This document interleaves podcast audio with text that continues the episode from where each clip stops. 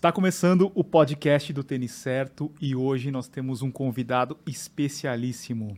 Hoje a gente vai conversar com o Vanilson Neves, ele é atleta maratonista, vencedor da maratona da Disney, treinador e dono da assessoria Subelite. Bem-vindo, Vanilson. Muito obrigado aí, Edu, pelo convite. Prazer imenso poder estar compartilhando com você toda a minha experiência né? e agradecer aí pelo convite. Vamos falar pertinho aqui do microfone para sentir o, a sua voz. Ah. Outro dia eu estava ouvindo um podcast que você participou, a Val falou assim: Nossa, ele tem uma voz boa, né? Pode locutor.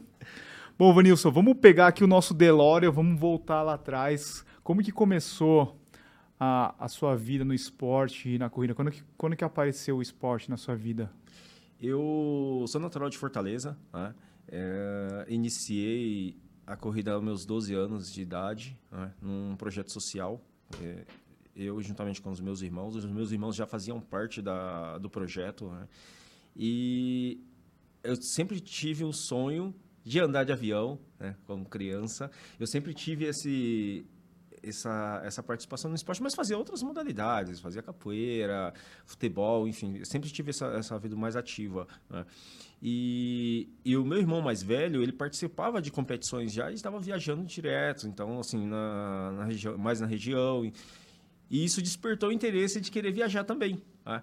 E aí a minha mãe colocou no, no projeto social, e foi aonde eu comecei a fazer parte também do, do atletismo, mas, mas como iniciação mesmo com o projeto.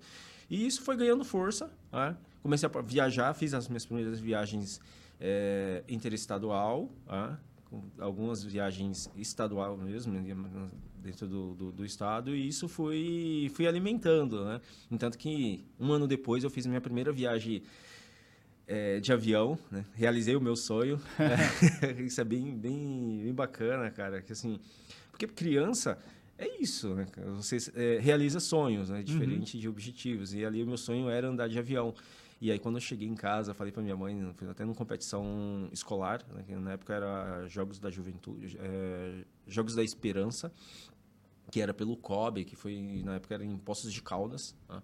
Então, estava mais empolgado com a viagem em si do que com a competição. Então, para mim, aquilo dali era mais uma realização mesmo de um sonho. O que, que, era? Corrida na pista? Era uma corrida de pista, era mil metros. Né? Aí, na seletiva, eu fiz 3 e 12, eu fui 3 e 16, né? com 12 anos. Né? Ah, aí eu falei, não, o ano que vem... Eu não consigo correr isso hoje.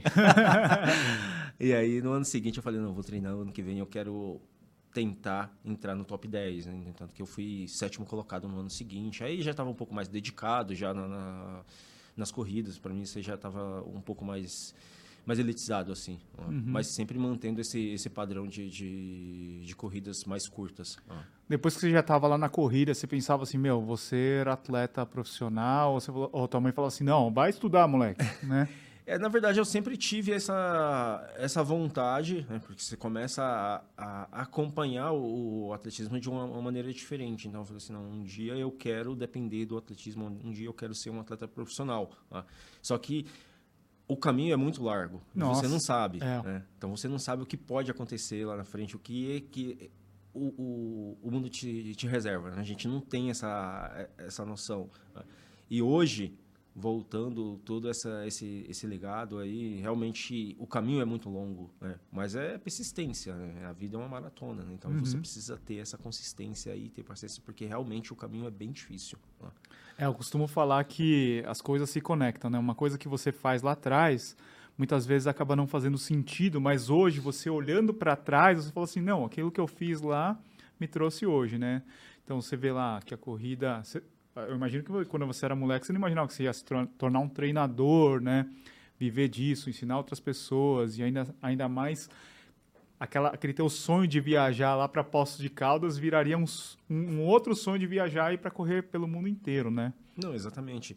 E, e o, o, mais engraçado de tudo isso, Edu, é que assim, você são crianças que têm o mesmo sonho, cara. Tipo, você tem uma referência, você ver atletas, na época como eu fazia é, é, e começar a, participar de provas de 800 metros. Então você tinha Osmar Barbosa, você tinha umas referências que que no atletismo você fala assim, puta, eu quero ser que nem aquele cara, entendeu? Você cria um espelho. Uhum. Hoje é, eu como um, um, treinador, como um maratonista, eu sei que eu tenho esse legado também, porque as pessoas inspiram, né? Pessoas têm esse sonho, falam, puta, eu quero ser que nem aquele cara, entendeu? Então isso eu vivi aquilo atrás, entendeu? Então isso para mim é muito gratificante poder ter ser essa referência, sabe? E ter feito essa, essa construção. Né? E hoje está onde, onde estou. Né, você tinha algum ídolo assim? Você fala, putz, eu quero ser igual esse cara aí. Cara, sempre tive referências. Né? Na época, uh, estou falando mais lá na época lá do, do da iniciação. Uhum.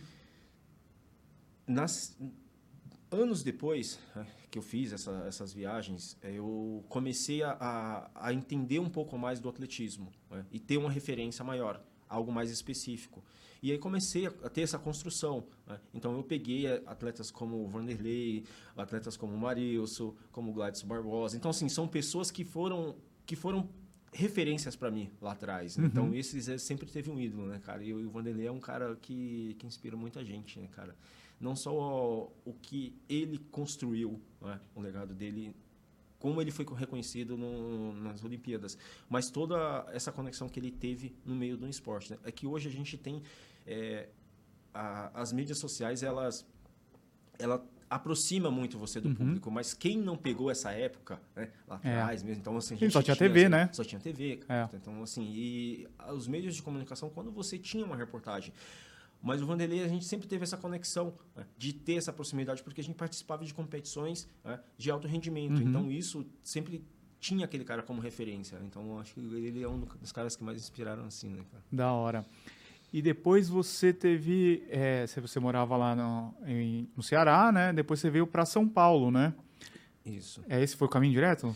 É, eu, eu comecei a me destacar nas provas nacionais, né, interestaduais, e através de um, um amigo, ele, ele me indicou para fazer um teste no Esporte Clube Pinheiros na uhum. época, né? Então, em 2005, mais ou menos, aí eu fiz um teste no Pinheiros, defendi o Pinheiros por três temporadas, né? e aí eu tive algo mais específico. O que eu fiz lá atrás, cara, foi apenas um, um, um alicerce para eu poder conquistar, né? entrar realmente no, no, alto rendimento. Então, aquilo dali, a partir do momento quando eu vi morar em São Paulo, que eu entrei, que eu defendi a, as cores do Pinheiros, ali eu vi o alto rendimento. Então eu falei assim, Não, Pinheiros fiz, é sinônimo de, de então, assim, performance, assim, cara, de alto rendimento. Comer, treinar, comer, cara, é. era isso. Então, tipo, você esperava alto rendimento, entendeu? Então era realmente algo bem, bem conexo ali. E na primeira competição, eu fiquei no, no top 10 do ranking nacional, né? na, na, categoria que, que hoje mudou, agora está sub, mas na época era categoria menores. Né? No meu primeiro ano de juniores, que era de 17 a 19 anos, aí eu fiquei no top 3 do ranking nacional. Tá? E que eu fui medalha de, de bronze no Campeonato Brasileiro. Então, para mim, aquilo dali já foi uma conexão, uma, uma... Como que eu posso te dizer, cara? Mas foi uma realização muito grande, né? Porque eu falei, cara, eu tô no top 3 do ranking nacional, entendeu? Tipo, estou um dos três melhores do país. Então, aquilo dali foi me dando mais vontade de poder ser tá, manter aquela, aquele padrão, né? participando de um, de um Troféu Brasil com 17, 18 anos, entendeu? Então, eu vi que realmente eu estava conectado ao alto rendimento. Então, aquilo dali já começou a mudar um pouco a minha cabeça, né? Então, eu falei, cara, realmente eu estou defendendo o meu país, eu estou defendendo o meu clube. Ah, então, isso foi, para mim, foi bem gratificante. Qual que foi a distância que você treinava nessa Na época, época? eu fazia do 1.500 aos 5.000 metros, mas minha, minha especialidade na época era 3.000 com obstáculo. Né? Uhum. Então, em 2000 e 2007, eu fiquei no top 1 no ranking nacional e top 3 no ranking sul-americano, na prova do 3 mil obstáculo. E daí você imaginava já competições internacionais, já pensava em, em seleção nessa época? Como que era? Sim, na verdade, eu... 2007 era para eu ter participado do, do, do campeonato sul-americano, né? mas aí acabei tendo problemas no meio da prova e abandonei a prova. Né? Eu não consegui finalizar a prova, cara, estava muito frio e eu tive uma hipoglicemia e apaguei no meio da prova, assim, eu acordei dentro da ambulância, assim, sabe? Onde foi, você lembra? Foi em São Paulo mesmo, é. foi em São Paulo mesmo. Faltando uma volta, cara, apaguei geral, assim, tipo, não sabe o que aconteceu, tipo, apaguei geral na prova.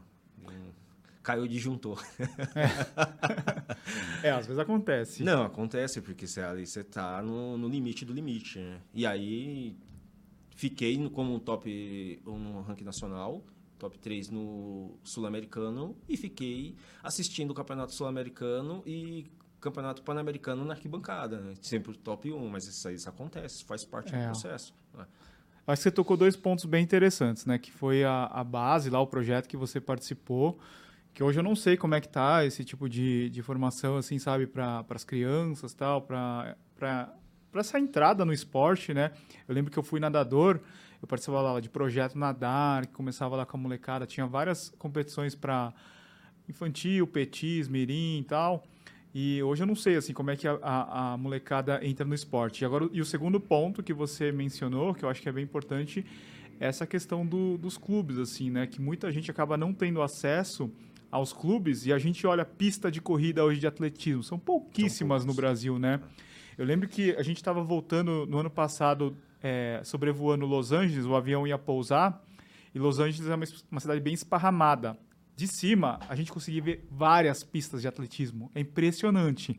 E aqui não, eu não consigo, acho que não cabe na, na palma da mão, né, as pistas de atletismo aqui. As boas, né? Porque é, abandonada tem um monte também. É, então. Esse é o grande problema, né, cara? Se tem, você, se tem, você não, não tem tanto acesso, né? Porque as pistas elas são destinadas aos atletas, né? Não tem pista aberta ao público, né? E quando tem, elas não têm uma, uma boa condição. Às vezes você consegue ter acesso em algumas cidades, né? mas aí não são pistas oficiais, são pistas de que a gente chama de, de, de pó de brita, né? uhum. mas tem um acesso à pista, mas não é todos os locais que têm essa, essa disponibilidade. Né? É, Tri, você vai lá no, no Ibirapuera ali, pô, ali era um lugar de troféu Brasil, né? Era uma pista assim que já tiveram vários campeonatos. Hoje você vê assim que a manutenção não é boa, daí você tem é, poucas pistas em São Paulo. A gente está falando de São Paulo, imagina no resto do Brasil, né? Então, como é que você vai formar atletas se o cara não tem o, o básico que é uma pista, né? Não, não, exato. É, hoje a gente tem esse grande problema, né, cara? É um problema geral. Uhum. Então, realmente as pistas elas diminuíram, diminuíram o número da, da, da base no geral. Né? Então, a gente não vê tantas competições. Você tocou num ponto bem, bem interessante que o, o ginásio do Ibirapuera era palco de, de competições internacionais, né, cara? Então, ter arquibancada e cheia tinha torcida, Brasil, tinha torcida. Você vê agora no ano passado que teve no Engenhão, né? Isso. Não tinha ninguém na não torcida, ninguém. ninguém. vai assistir isso. E até porque porque o Engenhão ele não tem um acesso tão simples é, assim. difícil, né? é.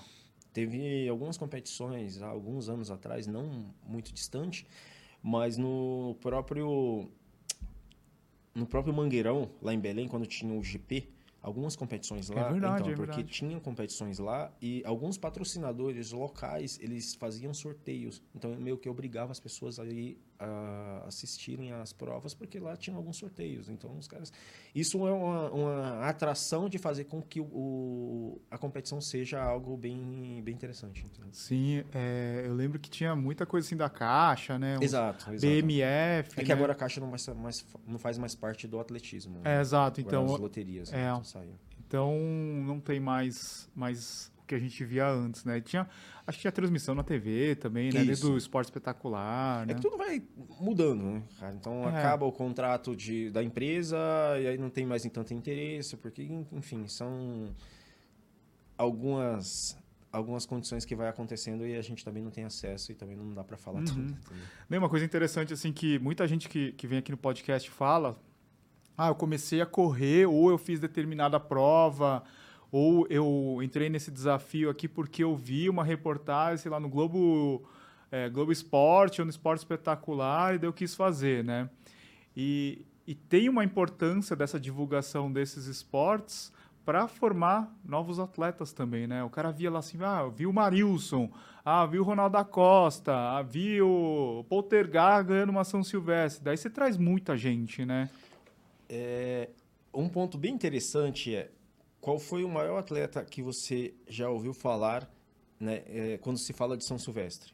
Portegar. Uhum. Por Porque a mídia estava sempre conectada Sim. a ele. O cara é. foi um Transmissão... dos vencedores. Então, aquele legado que ele foi construído, outro cara que foi bem importante nessa época, que foi o Frank Caldeira. Frank Caldeira, foi, sim. Caldeira foi um dos principais, foi o atleta brasileiro que venceu todas as maratonas do circuito Rede Globo. Né? Uhum. Então, assim, ele estava sempre presente nessas provas. Então ele tinha uma conexão muito grande com o público. Né? E isso foi perdendo um pouco essa essência. Ah, tudo bem que os atletas brasileiros eles não tiveram essa mesma consistência de resultado nessas provas, nessas principais provas. Né? Mas essa conexão do atleta de alto rendimento ter com o público, né? hoje ele tem uma ferramenta que ele pode utilizar isso. Né? Mas poucos eles fazem, né? que são as redes sociais. É a principal ferramenta hoje que nós temos é, para ter essa conexão com o público. Né? Então, por exemplo, um dos caras que foi de maior referência em, na época de maratonista foi o Adriano Bastos. Sim.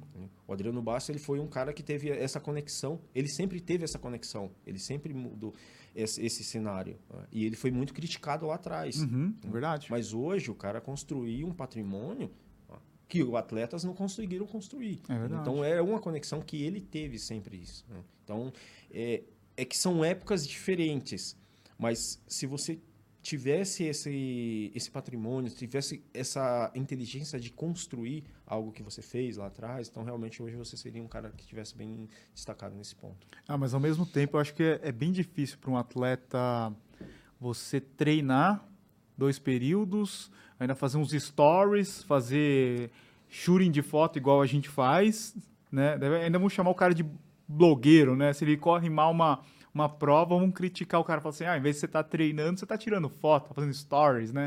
Cara, eu acho que isso é, é tudo, tudo a gente arruma tempo, cara. É. Tudo a gente você não pode estar tá conseguindo, você não pode conseguir fazer isso pós-treino. Cara, são cinco minutos que você faz isso daí. É. Então acho que é tudo questão de organização. O amador ele não consegue arrumar tempo para cuidar da família, cuidar de casa, cuidar de criança e treinar. Por que hora você acorda para treinar? É. É isso. Eu cara. acordo lá pelas sete. Então, mas tem gente que acorda às 5 da manhã. O Com parque certeza. abre 5 horas. Tem, eu, por exemplo, eu tenho alunos amadores que têm uma, dedica, uma dedicação maior do que um atleta de elite, por exemplo. É, com certeza. Porque tem gente, eu tenho alunos que eu, a hora que eu estou acordando, ela está saindo para treinar. Uhum. Entendeu? Então, você vai falar assim, ah, tempo. Ela só tem aquele tempo, cara, para treinar. É. E faz então, parte, faz o cara parte tem que considerar como um trabalho também, exatamente, né? Exatamente. E você vê, por exemplo, a atleta que mais ganha nos Estados Unidos, acho que é a Emma Coburn, que é da ela é da milha. Da milha. Né? Você vê, ela ela ganha por quê? Porque ela faz publicidade, né? Não é porque ela ganha as provas. Você vê o Parker Stinson, o cara é o, é o recordista acho que das 10 milhas americanas, né? É um dos caras que mais ganham salário lá. Por quê? Porque o cara é bom na rede social. Né? É o ponto que eu tô tocando, entendeu? É o ponto que eu tô tocando. Hoje, cresceu muito o número de influenciadores no Brasil. As marcas procuram quem? Os influenciadores. Por que, que os atletas não podem se destacar Exato. nesse caminho também? É. O caminho tá para todos, cara. O uhum. sol nasceu para todos, uhum. entendeu? Cada um procura sua sombra. É. E como é que foi a tua transição da pista para o asfalto? É, na época do Pinheiros, a gente participava, a gente, os atletas do meio fundo e fundo. Só para explicar um pouco essa questão do meio fundo e fundo, são os atletas do meio fundo são os atletas de pista que fazem prova de 800, 1.500 metros, 3.000 metros. E os atletas de fundo, que são dos 5.000, 10.000, maratona. É, os atletas do meio fundo, na época que era o que eu era a gente sempre competia provas de rua, mas na, mais na época de base, que fazia era uma complementação da, da pré-temporada. Então, a base da pista é completamente diferente da rua. A temporada, tipo, normalmente a gente está no final de temporada, a gente está no início de temporada, mês de setembro. Às vezes o atleta do maratonista, o atleta da rua, ele está no meio da temporada. E a gente participava de algumas corridas. Né? É, algumas corridas de rua. E aí, nessa época, depois de dois, três anos, no, terceiro, no meu terceiro ano de, de, de Pinheiros, eu comecei a, a querer mudar, cara. Minha cabeça começou a mudar e eu falei, cara, eu acho que eu vou começar a correr rua. Aí comecei a correr algumas provas de Sabe rua. Sabe quantos anos? Hoje eu tô com 34. Na época? Na época eu tava com 20 anos. Tá. E aí eu falei, ah, vou começar a correr corridas de rua, porque na época eu só fazia os treinos de corrida, então eles eram o meu trabalho, né? É, e aí eu falei, ah, vou me dedicar só às corridas de rua, porque lá eu vou me destacar melhor. E realmente comecei a me destacar um pouco mais. E aí a ficha caiu foi quando eu comecei a. que eu lesionei, cara. Minha primeira lesão, assim, eu tive uma periostite, né, uma canelite, né, mais conhecida aí. E, e eu fiquei sem renda. E aí fiquei, falei, cara, e agora? E aí? Eu falei, eu preciso estudar, velho. E daí você ficou em São Paulo, você voltou Tava lá? morando em Fortaleza já você nessa voltou. época. Aí tá. fui, fui embora, tudo, fiquei por lá. Aí vim para cá só para fazer algumas competições mesmo, ficava nessa transição. Né? E aí eu falei, cara, eu preciso estudar. caiu É. a ficha. Eu falei assim, olha, eu, É eu a sempre vida do gostei. atleta é só um período, É. né? E quando você. O corredor de rua, na verdade, ele não tem salário, né, cara? É ele que Uhum. faz o salário dele. Sim. Então, você depende de resultado. É igual um vendedor. O cara tá vendendo ali, não é ele que. Ele espera o cliente dele vir. Só que tem um ponto, você depende do teu corpo, né? Exatamente. Você vai ficar dando paulada no E corpo não dá todo pra você ficar correndo todo, é. sempre. E às vezes, o, a renda, ela, ela é mínima, cara. Você, você trabalha sempre na margem. Uhum. E aí eu falei, cara, eu preciso. Eu sempre gostei de, de ensinar, sempre gostei. Né? Isso tá, tá no sangue, né, cara? E aí eu falei, eu preciso estudar, cara. Aí eu vim correr uma São Silvestre e recebi uma proposta de uma bolsa na faculdade na época. Né? Eu falei, cara, eu acho que eu vou ficar aqui, meu, eu vou estudar. Porque é algo que eu queria muito. Então, A bolsa foi porque você era atleta? É, foi. Aí eu falei assim, não, são quatro anos que eu vou dar um- uma pausa na, na minha vida de atleta e vou me formar, porque isso aqui é o meu futuro, cara. Eu não sei o que pode acontecer depois. E aí me dediquei na época, né, fiquei estudando, continuei correndo, mas assim, não com o objetivo mesmo de fazer resultados. Tinha que fazer resultado, tipo, duas competições no ano só, que era da faculdade. Uhum. Então eu teria que mantia os treinos, tudo, mas mais com o objetivo mesmo da competição né, da faculdade. E na época aí eu comecei a trabalhar numa assessoria esportiva, que é a EC Tavares, né? Uhum. E lá, assessoria você conhece muita gente, né, cara? Eu conheci um cara, né, um empresário, que e aí ele investiu, ele falou, cara, você a gente teve uma proximidade e ele falou, meu, eu vou investir em você, eu tenho uma empresa e eu quero que você corra algumas provas por mim. E aí ele falou, meu, eu vou te tirar você da assessoria, a gente vai te pagar um salário, então tinha um salário, tinha contrato, tudo. Ele falou, ó, só quero que você estude e treine, só isso. E aí foi a época que eu fiz meus melhores resultados, assim. Então, foi quando eu corri 30, 57 na prova de rua, corri uma 7, 28 na meia, né? Então, eu falei assim, meu, eu falei... Só que aí começou a pesar um pouco por questões mesmo do estudo, né? E aí a gente pegou uma, uma fase bem ruim, 2015 mais ou menos, né? que foi a época que começou a ter, as empresas começaram a cortar muito. né? Então, e aí eles mandaram, acho que uns 12 funcionários embora e eu fui junto. né? Aí eu falei, bom, então agora eu quero voltar pro mercado de trabalho. Né? E você estava formado nessa época? Não, tava estudando, tava no último ano da faculdade, cara. Tá. Perdi bolsa na faculdade. E daí você época, tava sem salário. sem salário, sem tudo, cara. Tipo, você. Falei, meu, e agora? Você morava onde? Na época eu morava no Jabaquara já, cara. Tá. Eu morava no Jabaquara. Aí eu falei, meu, e agora? Tipo, perdi salário, né? Perdi, perdi o patrocínio, perdi a bolsa, eles cortaram minha bolsa na faculdade no último Putz. ano. Aí eu falei assim, meu. Aí eu falei, cara, eu sempre fui, tive um ali. ponto de equilíbrio, assim, né, cara? Eu sempre fui mais tranquilo nessa questão, né? E aí minha Que que você esposa, fez? a minha esposa pegou e ficou meio que desesperada, né? Porque ela também, na época, ela estudava lá lá na faculdade, só que ela continuou. Eu falei, meu, falei, eu, eu dou, um- dou o meu jeito, né? Uhum. E aí entrei no FIES, né, no meu último ano de faculdade, entrei no FIES, eu falei assim, bom, isso aqui eu já resolvi. né? Aí voltei pro mercado. Aí foi, na época eu trabalhei com a Avelar, eu trabalhei por nove meses, aí me mandei mensagem, ele já tinha me convidado já, eu falei, cara, eu ainda não tenho interesse, tudo. Aí depois ele, a gente conversou, eu falei, preciso voltar pro mercado. Aí ele foi me contratou, fiquei nove meses, é, e aí, quando eu me formei, eu já estava com a ideia já de abrir a minha assessoria, então já tinha os equipamentos, iam comprando os equipamentos. Eu falei, cara, eu só preciso do CREF. Aí, quando eu me formei, aí eu cheguei para lá e falei, cara, eu vou, vou me desligar da- dos corredores. Aí ele perguntou, mas para onde você vai? Por que, que você está saindo? Eu falei, cara, eu vou abrir minha assessoria, tudo. Aí ele foi um cara super positivo, falou para os alunos dele, falou, olha, ele está abrindo a assessoria dele. Foi a época que eu comecei a trabalhar lá no, lá no Ibira, né?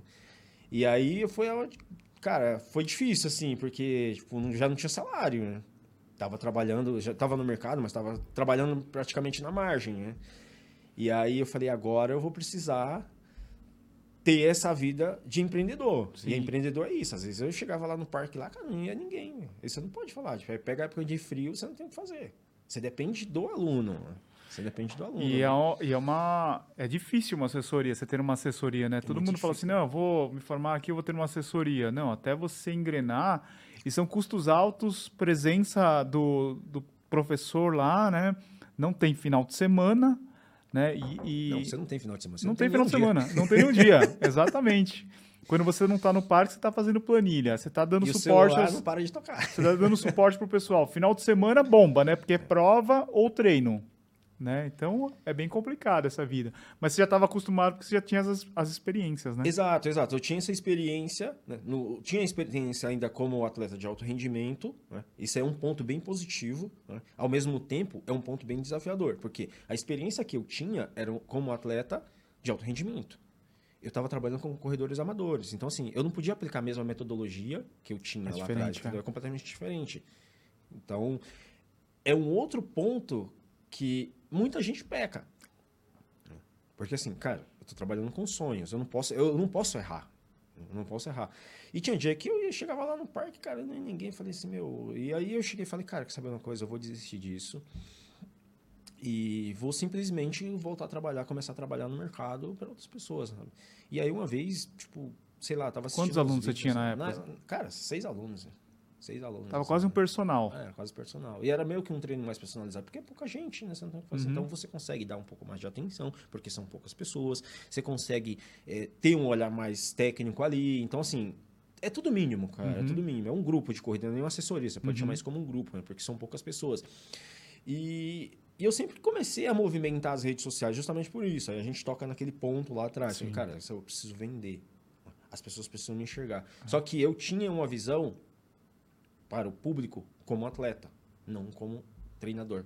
Esse é um outro ponto Eu também. conheço o Vanilson atleta. não Conheço o sabia nem que ele era professor, Eu né? nem sabia que ele era professor. Então você precisa se comportar como treinador. Uhum. E isso leva um certo tempo. É. E uma empresa ela leva tempo para entrar no mercado. Uhum. Então eu falei, cara, isso aqui é um trabalho de formiguinha, então você precisa ter paciência. né? É. E aqui qualquer é um- negócio, né? qualquer Você começa negócio. uma, uma loja, não vai, você não vai abrir a porta já com um monte de gente fazendo fila, né?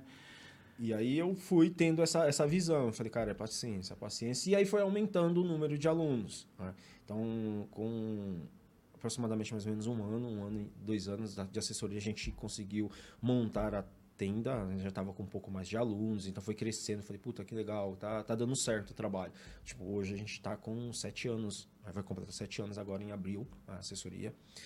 É, hoje a gente está com um número muito grande de alunos. tá? Então hoje eu tenho mais dois professores, então três professores. Então assim, hoje a gente construiu um patrimônio lá atrás. Gente que eu falo que eu não falo só em nome do Vanils, falo em nome da assessoria. né? Hoje não é só eu, É. né? Hoje não é só eu, hoje é um time. Então eu tenho uma equipe técnica, tenho uma pessoa, então, tenho pessoas responsáveis que cuidam disso. né? Então assim, hoje não é só eu. Então ver todo o sonho do Vanils que começou lá com o, o, o primeiro voo dele, né? Uhum. isso é uma construção. né? Então É. hoje eu penso assim, puta cara, nossa, outro dia nas minhas férias, eu estava até conversando com meu irmão, né? Porque ele trabalha comigo também, ele também é treinador, ele é maratonista também, inclusive ele vai fazer Santiago agora. E a gente estava numa troca de conversa, ele falou, cara, a gente já já viveu muita coisa. Então a gente sabe. É que muita coisa que a gente viveu, pessoal, a gente não precisa expor para todo Sim. mundo, porque isso é algo pessoal e Aham. não mexe só com a gente, Uhum. mexe com muita gente. Então a gente precisa guardar para nós. Então fica oculto. Então a gente conversando e falou, cara, a gente, meu, a gente tá muito foda, porque a gente, olha o que a gente conseguiu construir. né? Muito massa. É, e é uma construção, cara, seja assim que a gente pode pode falar para as pessoas que assim todo mundo tem história. né? Se a gente começa a contar a mundo, é. história, a gente ou dá muita risada ou chora todo mundo. né? Então você tem os dois lados e ver essa construção do Vanilson hoje, o Vanilson tem um patrimônio. O Vanilson hoje ele ele movimenta pessoas. O Vanilson tem realização de sonhos. né? Uhum. Então hoje a assessoria ela cresceu demais. Assim, né? Ô, Vanilson, só voltando um pouquinho ali, quando você é, saiu lá da, da empresa que te patrocinava, é, você já estava marat correndo maratona ou ainda não tinha Não, corrido eles maratona? realizaram meu sonho, cara. Eu fiz, 2014 eu fiz a maratona de Porto Alegre, né? Minha primeira maratona Uhum. eu fiz. E na época eu tava correndo com eles, né? Eu falei, puta, eu fiz a maratona de Porto Alegre e tudo. Nossa, cara, outro dia eu consegui andar direito, bicho. Eles estão quebrados que eu fiquei. fiz a minha estreia com duas 30, 15. Tá? É, E aí, na mesma semana, assim, eles chegaram para mim e perguntaram, e aí, vamos... O que, que, que você acha da maratona de Berlim? Eu falei, é, uma prova legal, né, cara? não, não, não tô te perguntando isso, tô perguntando o que, que você acha, o que, que você, você pensa em correr. Eu falei, mas, cara, vou ser sincero com você, eu não tenho dinheiro para correr uma prova dessa. Para mim, é fora de cogitação. Não, não, a gente não tá perguntando se você tem dinheiro, a gente tá perguntando se você quer correr. A empresa vai pagar para você. Então, eles pagaram, custearam todas as minhas despesas para prova. Eu falei, puta, cara, é um sonho. Dessa medalha aqui. É igual essa, não é essa porque Tá. ela tá, tá no quadro. né? Essa é do Ah, ano essa daqui é passado. especial. Essa é do ano passado. E, e aí eles realizaram esse sonho, cara. Eu não, foi a minha primeira viagem internacional. né? Então eles fizeram realizar esse sonho pra mim, cara. E depois, como é que foi? E você falou assim, não, mas eles- você- Porto Alegre falou, não foi uma experiência legal que você terminou quebrado, É, né? maratona você sempre quer terminar quebrado, né, É. cara? Maratona é é sempre isso. E daí Berlim você já. Berlim, eu não fiz uma boa prova. Aham. Eu deu 2,41. Eu quebrei na prova, Tá. mas eu falei, eu vou terminar a todo custo. Aí eu tive problemas estomacais na prova, Uhum. e aí eu falei, cara, eu vou terminar de qualquer jeito, não tem jeito. Porque não é por mim, é pelas pessoas e é pelo Sim. time que me trouxe até aqui. Então eu vou terminar a prova. Aí terminei, fui o primeiro brasileiro e tudo, mas Uhum. assim. E aí eu sempre coloquei, falei, eu preciso voltar naquela maratona de novo. né? Então eu sempre tive essa, eh, essa ideia. No tanto que eh, o ano passado eu corri Berlim foi justamente por isso, né? Então foi algo bem, bem desafiador, né? Tá, e depois de Berlim, o que, que, que a gente teve? É, e aí tive uma sequência de provas. Aí depois eu comecei a fazer maratona atrás de maratona. Aí voltando lá atrás, 2014, foi que realmente aí já estava já meio caminho andado de provas, eu vi que a maratona seria o caminho né, dos corredores amadores. Foi onde eu falei, meu, eu preciso me destacar um pouco mais na maratona, porque eu sei, é aí que as pessoas vão reconhecer o Vanilson, né, a assessoria através da maratona. Porque é um público que tem objetivos, que tem sonho, que tem essa persistência. Na maratona é isso, né, cara? Então, É, eu acho que comecei a a associar, É. sabe, a assessoria com a vida, né, juntamente com a prova. Então você começa a associar, ah, nossa vida é isso, cara, é uma maratona. Uhum. Então você precisa ter essa persistência, essa paciência, né? Quilômetro por quilômetro. Então você tem que vivenciar isso. Então eu comecei a fazer mais provas. Cara, fiz já, eu acho que dá umas 15 maratonas. Aqui eu já perdi as contas, já não dá. Ô, Vanilson, quando você tinha lá os seis alunos, eu imagino que são, eram pessoas diferentes, né? Hoje, a Subelite, ela é mais focada num atleta de performance ou a gente tem vários perfis de corredores lá? Cara, o nome Subelite, ele assusta um pouco. Edu. É. O nome, ele assusta. Fala, puta, não vou pra aquela equipe Não, só é tem Subelite, gente rápida. tu- se- é abaixo da elite, então é gente É. rápida, né? Na verdade, a gente não escolhe aluno, né, cara? Isso é um ponto bem importante, que a gente não escolhe aluno, é o aluno que escolhe a subelite. né? Uhum. Por que, que o aluno escolhe a subelite? Porque o aluno quer melhorar a postura dele, porque ele quer ter um treino personalizado, porque ele quer ter uma, uma atenção especial né? e porque ele quer correr. É isso. Então, são os pilares que a gente tem dentro da empresa. Hoje são três treinadores responsáveis pela equipe técnica de, elaboração de planilha. né? É, hoje eu tenho bastante maratonistas. né? Eu tenho bastante, por incrível que pareça, o maior público da assessoria, embora ela tenha o nome Subelite, são corredores entre 5 e 30 a 5 por quilômetro. Então, sim, é o maior grupo de corredores. Uhum. Dentro desse público, quem é? São públicos de maratonista ou meio maratonistas. Então a gente não tem uma equipe de performance, a gente tem corredores rápidos, mas cada um na sua, cada um na sua prova, cada um no seu objetivo. né? Então a gente tem e a gente consegue ter essa essa conexão, cara. De, tipo, por exemplo, recentemente a gente tem o Antônio que correu 2:25 em Barcelona. Entendeu? O Antônio treina comigo. O Antônio é um corredor amador, né? que trabalha 8 horas por dia. né? Ele trabalha no- na parte do escritório. Mas que é um corredor amador, cara. Né? E a gente tem corredor que corre a 8 por quilômetro. Então tem uma. Tem, um, tem um, um número diferente, assim, de pessoas, né? Tem tanto aquele. Eu não sei, eu penso que tem vários corredores bem rápidos lá, né? Imagino que sim. Tem, tem bastante. Mas também tem corredores não rápidos. Uhum. Então, a gente tem uma conexão de corredores que gostam de treinar. Sim. O objetivo da assessoria, eu gosto de treinar pessoas que gostam de treinar. Eu não preciso de um sócio investidor. Uhum. Tem essa diferença. O cara que só paga e não vai no treino. É. Preciso Tipo de- academia, né? Eu preciso de um cara que tenha, que ele precisa treinar. Cara, qual a sua meta? Seguinte, a gente trabalha com metas. Ah, eu vou correr a maratona de Curitiba. Uhum. Eu vou correr maratona de Valência. Cara, então beleza, a gente tem uma meta. Vamos colocar submetas aí no caminho. Porque eu preciso ter um, um alicerce aí, preciso ter uma base para tua maratona. Então, ter essa, essas submetas, eu vou fazer com que o aluno se mantenha motivado para o objetivo final dele. Então, se eu não colocar essa, estabelecer essas submetas para ele, aí ele vai ter essa dificuldade. Quando que surgiu a ideia de correr a Disney? Cara, é, maratona da Disney foi quando eu comecei a ter essa visão que a maratona ia me dar é, visibilidade. A maratona ia me dar essa construção da assessoria. né? E o cara que, que mais venceu a maratona da Disney, ele sempre foi um espelho que foi o Adriano Bastos. Né? Então hoje ele foi, quando eu falei que ele foi uma referência para muitos corredores, é que realmente ele deixou um legado muito grande Eu- e a deixa até hoje. Eu né? corri a Disney porque eu via o Bastos. Ninguém conhecia a maratona da Eu Disney. nunca tinha cara. falado. Eu Então, falei, meu, ele corre esse negócio e eu quero correr na Disney. né? Então, foi aí que eu comecei. e deu um boom de brasileiros correndo lá, né? Agora todo mundo quer ir, né? É. E eu falei, cara, eu tenho esse sonho né, de correr a maratona da Disney, só que eu não tinha oportunidade. Né? E aí, em 2016, final de 2016, eu conheci o pessoal da, de uma empresa, da Ginomoto. Né? Uhum. E, e aí eles, eu apresentei um projeto para eles, eles adoraram a ideia e aí foi eles que me levaram para a maratona da Disney. E você trabalhou com a Velar, que também já correu várias vezes, isso. né? Eu ainda peguei ainda um ano com a Velar ainda com, na maratona da Disney. Aí na sequência foi quando aí eu fui, primeira vez que eu fiz o desafio do Dunga, e aí foi o ano que ele não foi. Aí na sequência no ano seguinte eu fui só para maratona. Foi o teu ano que não teve a meia, a né? meia, foi. Foi um ano que não, que não teve a meia. É um dunguinha. Foi um Dunguinha. Não teve a, a meia, daí o. É, o que, que aconteceu mesmo?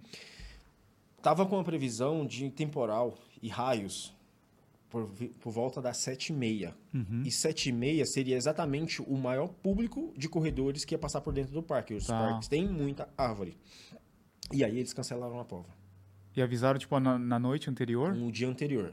Um dia anterior. Por volta mais ou menos umas, sei lá, umas 18 horas antes da prova. A gente já chegou no 10, assim, já sabendo que não ia haver a prova. pô. Tá. Ele falou, ó, então, provavelmente a prova não vai acontecer.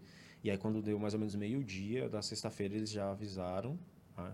E saiu, foi aí, deu umas, que umas 3, 4 horas da tarde, eles já avisaram, já, já estão tolerando nota que a prova realmente não ia Uhum. acontecer. E como que você foi nesse ano? Você correu bem? Eu fui segundo no 5, ganhei os 10, aí a meia eu não fui, e na maratona eu fui segundo. Então, Quem Eu foi o fui. primeiro? O Fredson? Fredson. Fredson. Aí ele tava só na maratona, né? E eu tava no desafio. É, pô, mas. Eu, le- Mas eu- eu acho que eu lembro difícil, desse cara. ano aí, meu. A gente falou, cara, o Vanilson fez o desafio e ficou segundo, meu. Você é Eu louco. corri com ele até acho que a altura do quilômetro 36, mais ou menos. Aí senti o peso do, do Pluto lá atrás. e a Mini. Meu, a gente já viajou duas vezes com o Fredson, ele é gente boa demais. Muito Gosto- gente boa, cara. Gosto cara Fredson. super do bem. Um cara Aham. super do bem. O Fredson ensinou a gente o mantra da maratona. Relax your shoulder, relax your jaw. Ele falou que ele vai fazendo isso e a gente faz agora. Tipo, porque todo mundo vai ficando tenso na maratona, né? Quando você vai ver, você tá com os ombros tudo doendo. Ele falou, relaxa, Edu. Eu fui fazer um treino lá em, em Londres com ele. Ele falou, Edu, você tem que correr mais relaxado, cara. Você tá muito tenso. E daí eu faço isso agora na maratona. Quando eu vou correr, eu falo, meu, relaxa, né? é isso Não, aí. Mas bem bacana. E daí, quando. é, Daí, no ano passado, você voltou pra, pra Disney, né? É, no ano seguinte, 2018. Isso foi 2017. Aí, Tá. 2018, eu coloquei na minha cabeça que eu precisava voltar lá. Porque eu ia correr só maratona. Uhum. Eu corri na época, eu tinha corrido 2,30. Eu praticamente repeti o meu melhor recorde pessoal, que era 2,30,15. Aí na Disney eu corri 2,30,22. Falei, pô, eu corri duas provas. E na sequência ainda praticamente repeti meu melhor marco. Falei, o ano que vem eu vou voltar aqui. E eu vou voltar só pra maratona. E assim, tava na minha melhor fase atlética, né, 2018. É, Não pensei muito, porque aí no meio da temporada eu, eu machuquei, né, cara. Machuquei o quadril. E aí tava fazendo os treinos de bike. Falei, cara, segundo semestre eu vou me dedicar um pouco mais aqui no fortalecimento, porque eu preciso recuperar. Recuperei. ó, e, e aí entrei na prova. Tinha feito uma prova de 10K, duas provas de 10K só. ó. É, e aí fui sem referência, sem referência nenhuma na prova. Eu falei, cara, eu vou aonde a ponteira apontar, eu tô indo, né? Que são os líderes, né? E aí a gente começou a correr num grupo de cinco atletas e ficou, foi cinco, ficou quatro. E aí depois do 25 ficou três. Eu falei, agora. Aí tinha um americano e dois brasileiros. Dois americanos e dois brasileiros, né? Que eram o Alisson, eu e dois americanos. Que chama Nicolas, os dois. Aí, na altura do 25, mais ou menos, aí deu uma trocada de ritmo lá e só sobrou eu e o Nicholas Hilton, né, que foi o campeão da prova. Na, na época passava dentro do, do complexo da ESPN. A gente entrou dentro do complexo. Do autódromo ali? Dentro do complexo gigantesco Tá. lá, eu acho que tem uns 7 km à volta, mais ou menos, a Uhum. gente fica lá dentro. E aí a gente entrou junto dentro do complexo, né? E aí ele ficou meio que preocupado, né? Porque teve momentos da prova que eu liderei a prova. né? E aí ele vem de caro, sabe?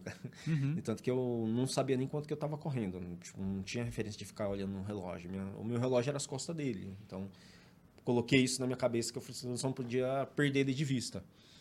E aí, mais ou menos na altura do 37, mais ou menos pro 38, ele me deixou. E aí eu fiquei ali. Aí perdi a referência, cara. Falei, puta, eu vou ser segundo de novo, cara. E aí foi uma briga comigo mesmo, porque, no entanto, que eu não sabia quanto que eu estava correndo. E aí eu só percebi tempo que eu fiz quando eu vi o relógio da, da, da chegada, cara. Eu olhei pro meu relógio, eu olhei pro outro lá e falei, não é possível que eu tô correndo isso. Foi quando eu bati meu recorde pessoal, né? 2,20, 25. E eu falei, não é possível que eu tô correndo isso. Tipo, não tinha noção. Não tinha noção. Porque em momento algum eu olhei no relógio na prova, né? E aí fui segundo colocado na prova, né? É, e depois, 2019... Aí 19 eu não participei, né? Foi quando eu adoeci lá, né, cara. Uhum. Eu fui. Eu tive um, uma infecção alimentar lá, uma semana antes da prova, cara. Eu fiquei internado quatro dias lá. Você ficou internado lá? Fiquei. Usou o seguro saúde? O seguro saúde, cara. Putz. Foi uma nota, hein? É. Nota.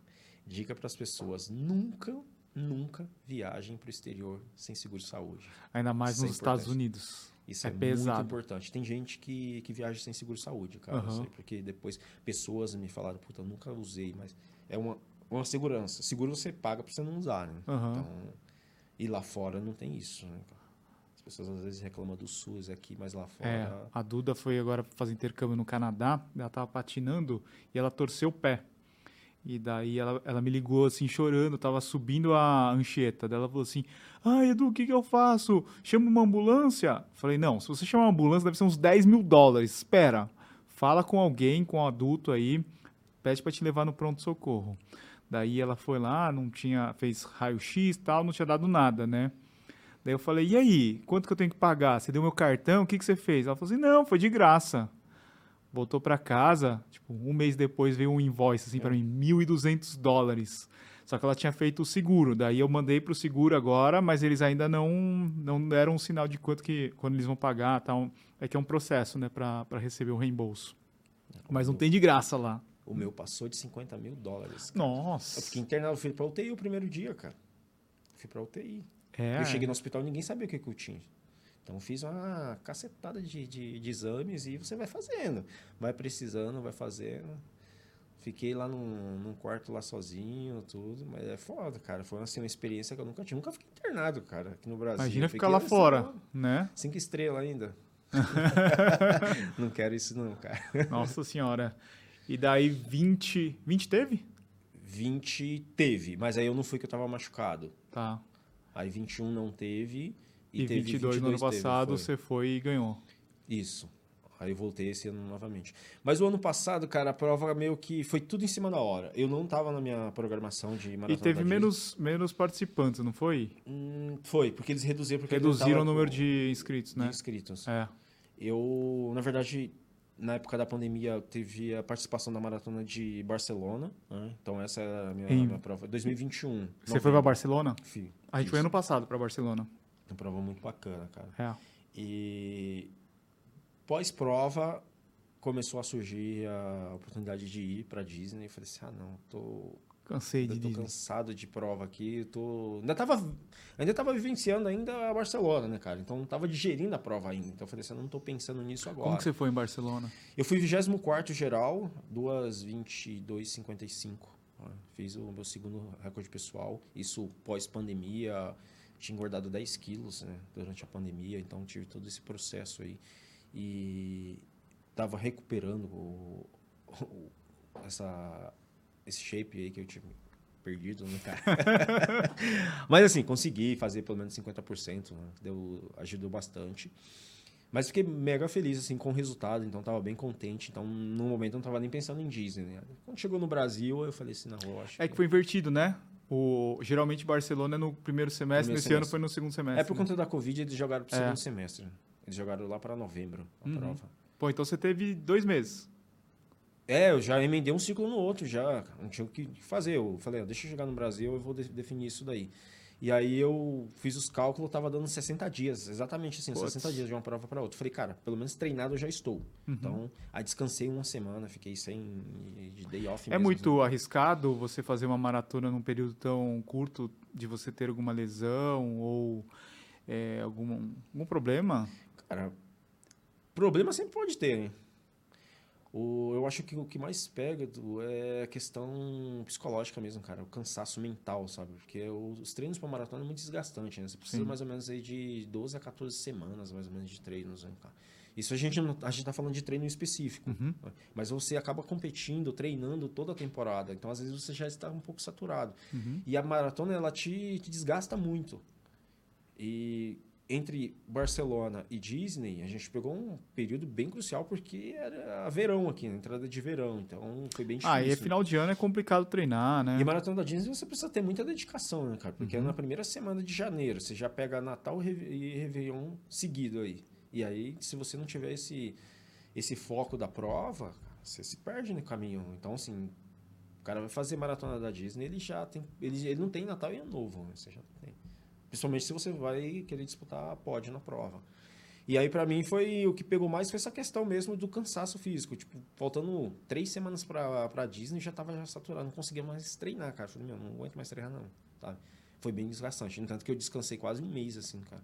Não queria saber de prova. Eu falei, meu, eu preciso descansar mesmo, porque minha cabeça não tá legal. Como foi pra você ganhar essa prova? Você fala assim, pô, uma coisa que você viu lá, o Adriano Bastos correndo, o Fredson, e agora, pô, você que tá lá no pódio.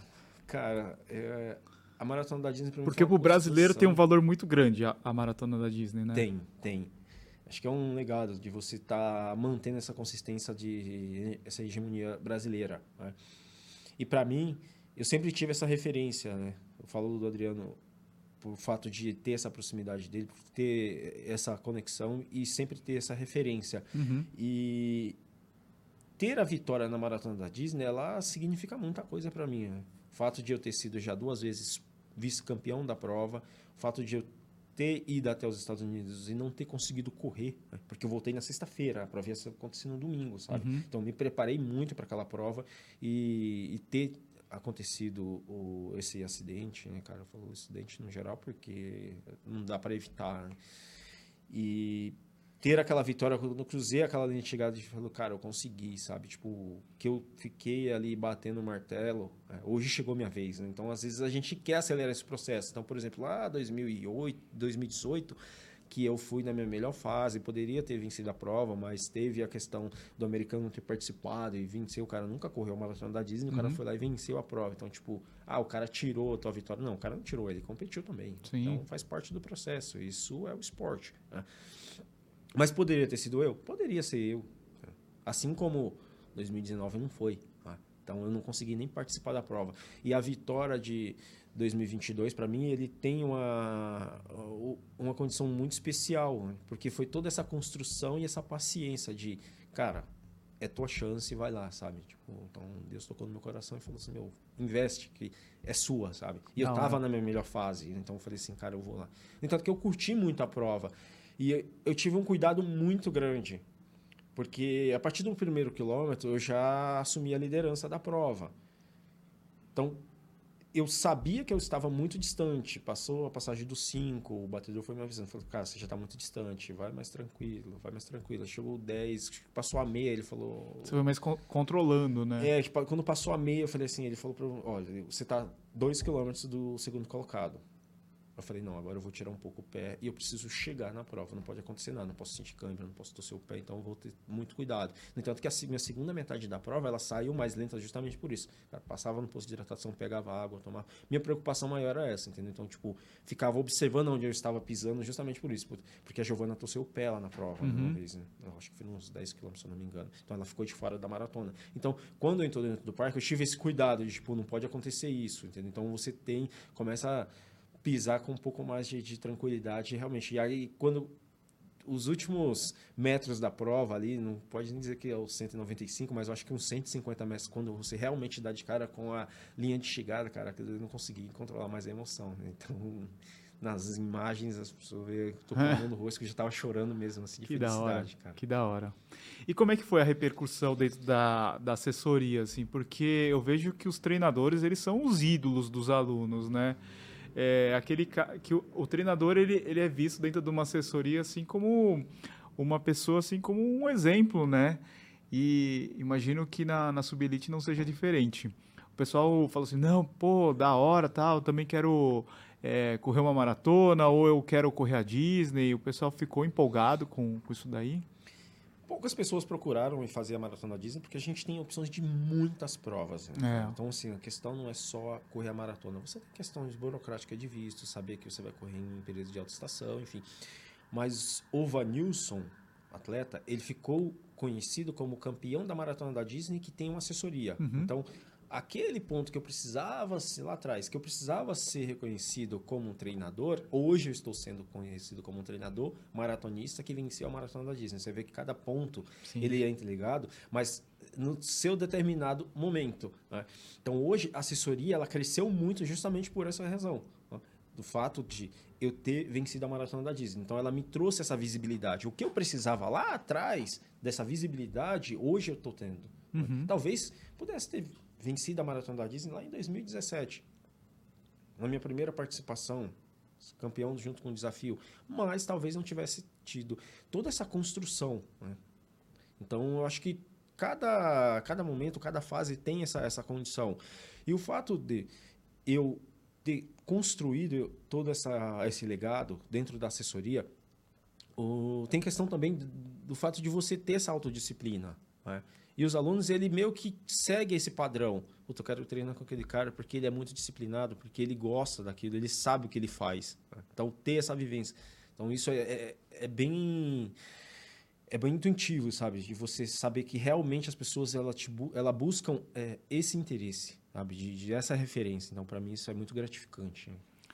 Bonilson, eu vou aproveitar que a gente que é treinador, atleta de alta performance, para fazer umas perguntas comuns que a gente recebe dos corredores e eu não posso responder. Daí você responde e a gente já faz um Reels bonito aqui. Opa. Tá bom? é, correr meia maratona. Quantas meias maratonas eu posso correr qual que é o intervalo que eu tenho que ter de uma para outra? Depende. Depende. Se a gente está falando de um cara que corre a 5 por quilômetro, ele consegue fazer uma meia a cada seis semanas. Se ele está pensando em fazer meia maratona com o intuito de participar, é uma coisa. Se ele está pensando em performance, é um outro ponto. Né? Então, assim, você pode fazer meia maratona todo final de semana, mas desde que não seja em performance. Né? Porque, por exemplo, ah, se eu estiver treinando para uma maratona, eu vou estar fazendo treinos longos.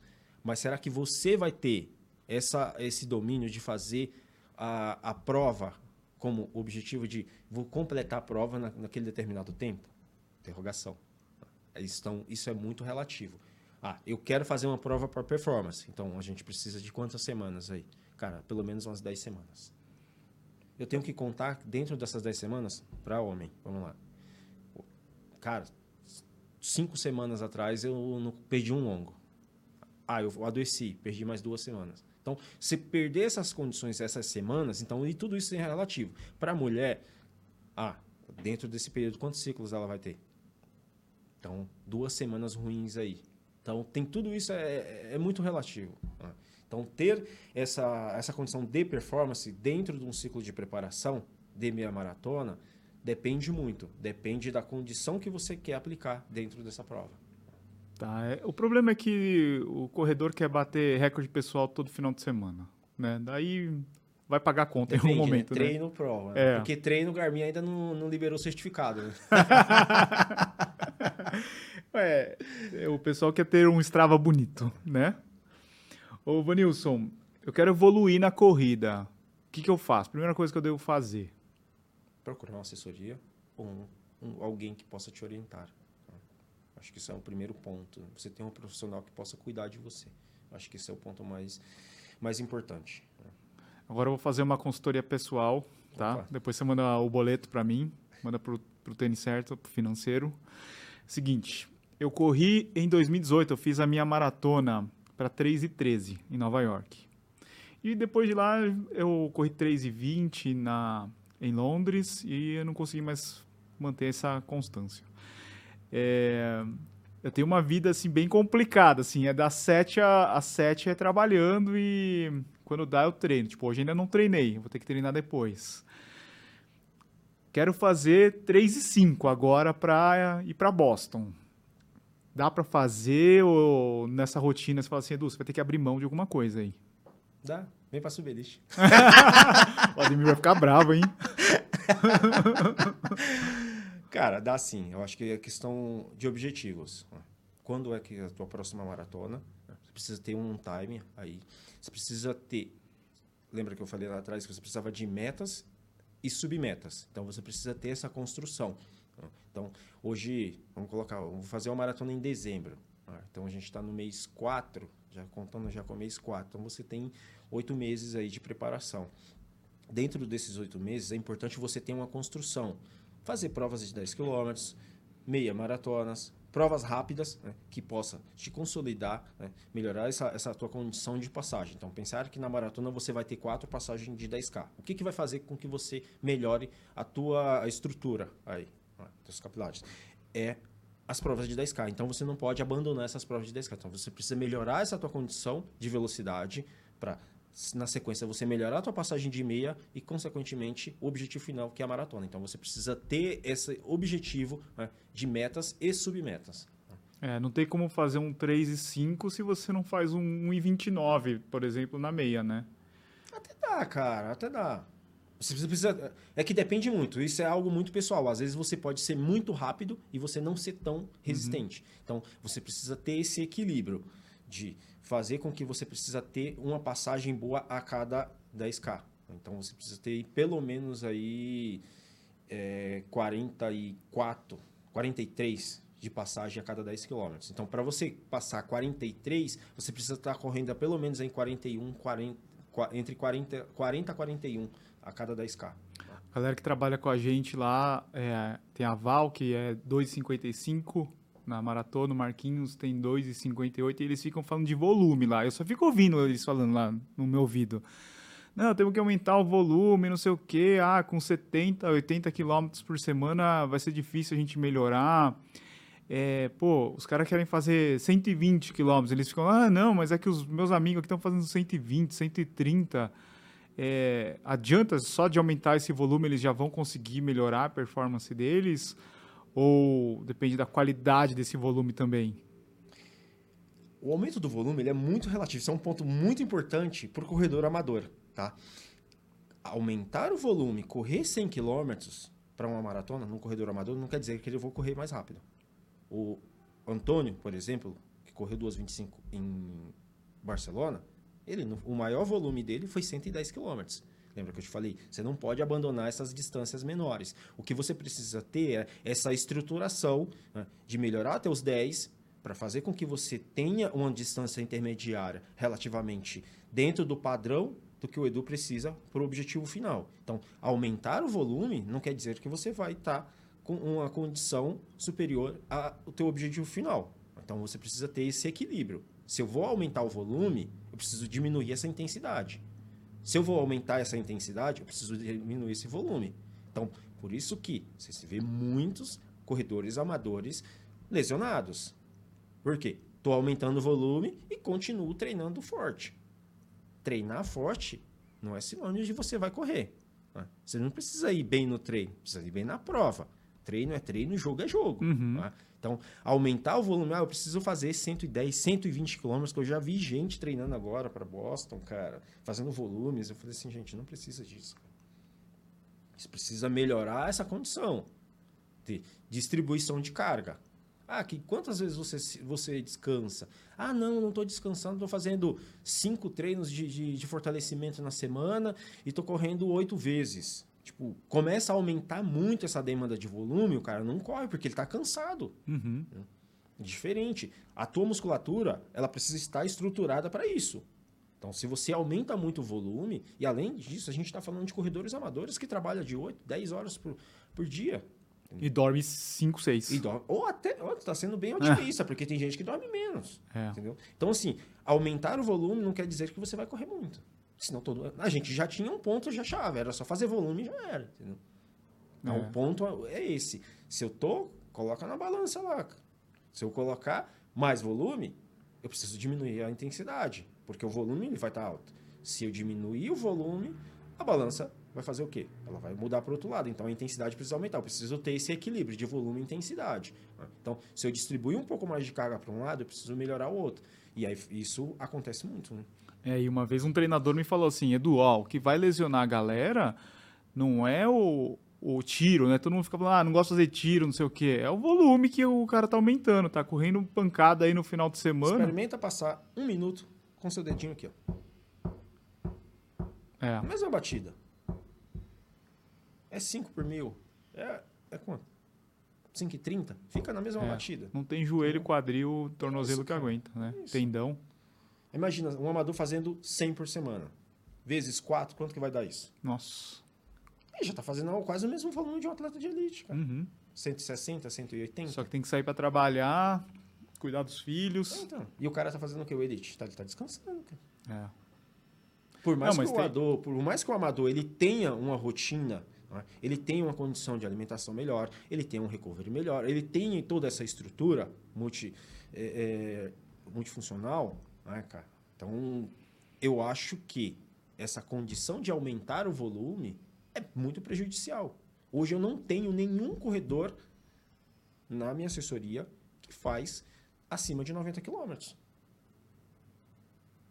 O ano passado eu tive um corredor, correu 2,20 2,45, corredor amador. Ele tinha 2,57 quando ele veio treinar comigo. Com oito meses ele correu 2,45. Com um pico de 90 quilômetros. Uma semana. O pico dele foi uma semana de 90 quilômetros. Mas a média foi 75 a 80. A gente tá falando de um cara rápido. É que a galera fica muito comparando, assim, ah, o fulano faz 36 na maratona do de longo, de o outro faz qualidade. 28, né? Você precisa de qualidade, não quantidade. Quantidade é diferente de qualidade. E é isso que você precisa. Uhum. Então, se você tem uma consistência de treinos de qualidade, você não precisa de fazer tanto volume. Não precisa. Tá. Ô, Vanilson, agora a gente vai fazer um ping-pong aqui. Resposta rápida. É a primeira coisa que vem na sua cabeça. Beleza? Manda. Vamos lá. Prova ou corrida inesquecível? Cara, Maratona de Berlim 2014, cara. Foi minha primeira viagem internacional, minha primeira maratona, então assim, por mais que tava com o objetivo de performance, o objetivo estava um pouco mais voltado a esse lado, é, a atração do público me chamou muita atenção. né? Então, ter o público me empurrando aquele o tempo inteiro, até no momento mais difícil, mais crucial da prova, então para mim aquele momento foi inesquecível. né? Se você não fosse treinador, o que, que você seria? Cara, o Anilson tem várias funções aí. né? Eu acho que a- através da corrida eu despertei interesse de várias várias profissões, né? Então eu gosto de eu gosto Empreender. muito de, de, de, de fotografar, eu gosto muito de, de fazer vídeos, né? Então essa parte midiática para mim é bem interessante. Eu gosto de cozinhar, então tem várias funções aí. Não, acho que você é um bom comunicador. Eu acho que professor, é, de repente ter um canal aí de corrida, né? Falta tempo, hein, cara? Falta tempo, mas vai dar. Antes da prova, o que, que você gosta de comer? O meu é o básico, cara. Eu não fico mudando. né? Isso é uma questão muito pessoal. Então, por exemplo, é uma dica isso aí até para os corredores. Gel. Procurar tomar o gel sempre no mesmo sabor. Procurar não variar. Ah, eu gosto de comer pão com manteiga e um café com leite. Cara, se isso fosse, te faz bem durante a prova, durante os teus treinos, não muda. É sempre manter esse padrão. Então, para mim, eu tenho é, essa condição de comer banana com um café preto. Banana e café. É isso. É bom que lá fora também é a mesma coisa, né? Lá fora, cara. Então, assim, é um padrão. Mas isso foi uma questão de adaptação. né?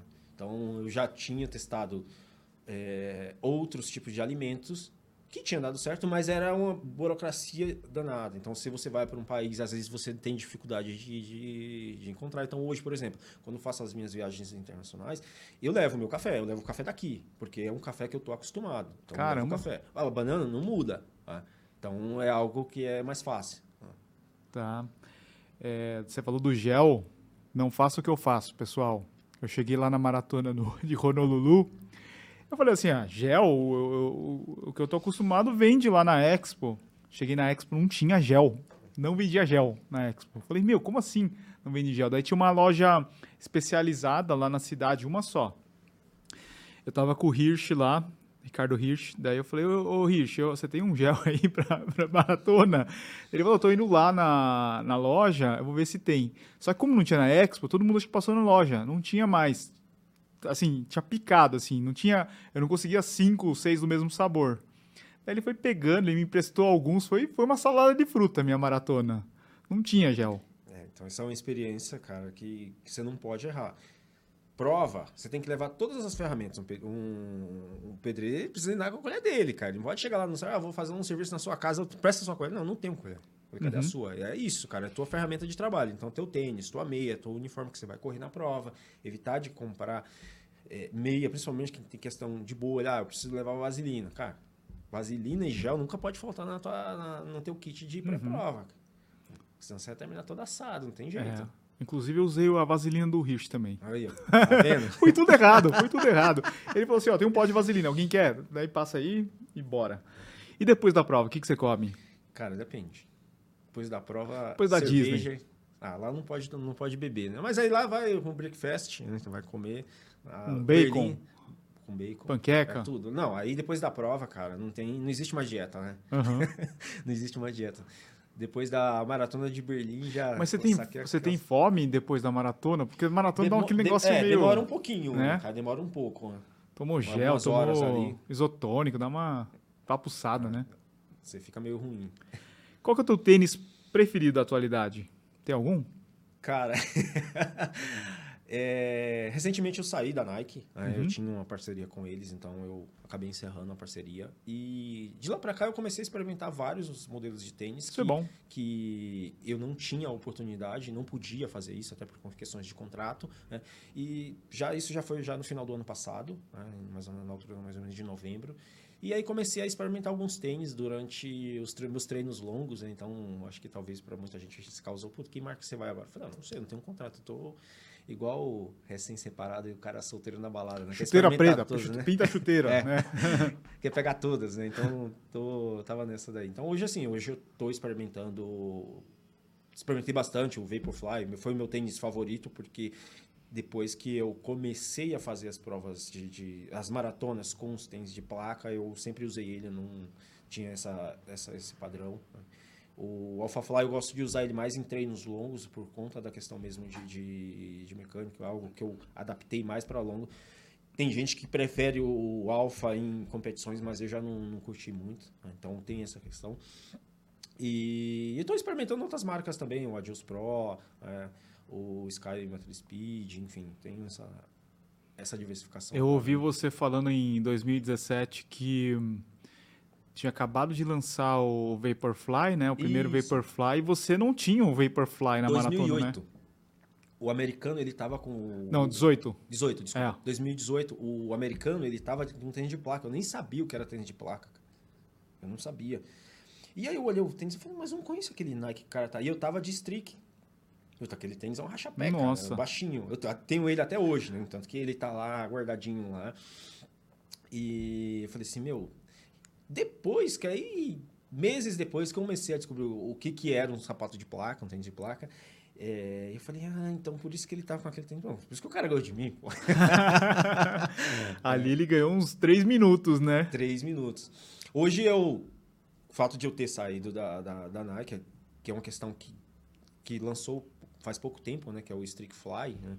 Então uhum. eu voltei a usar um pouco mais esses sapatos de com um pouco mais, mais baixo, né? mais baixo, né? Então eu tenho testado bastante o Waze, né? o Hyper Speed, uhum, e tô com boa. o DS Training agora. Então tô, tem outro New Balance também, o V6, se eu não me engano, esse eu não usei ainda, mas eu tô adotando, principalmente por fato de eu estar treinando em pista de, de atletismo. E para mim isso faz, faz muita diferença, né, cara? Então eu tenho adotado essa essa condição. Né? Tô usando bem pouco os sapatos de placa assim agora. É bom dar uma alternada também, né? É, mas só precisa estar tá com as canelas em dia, né? É, é.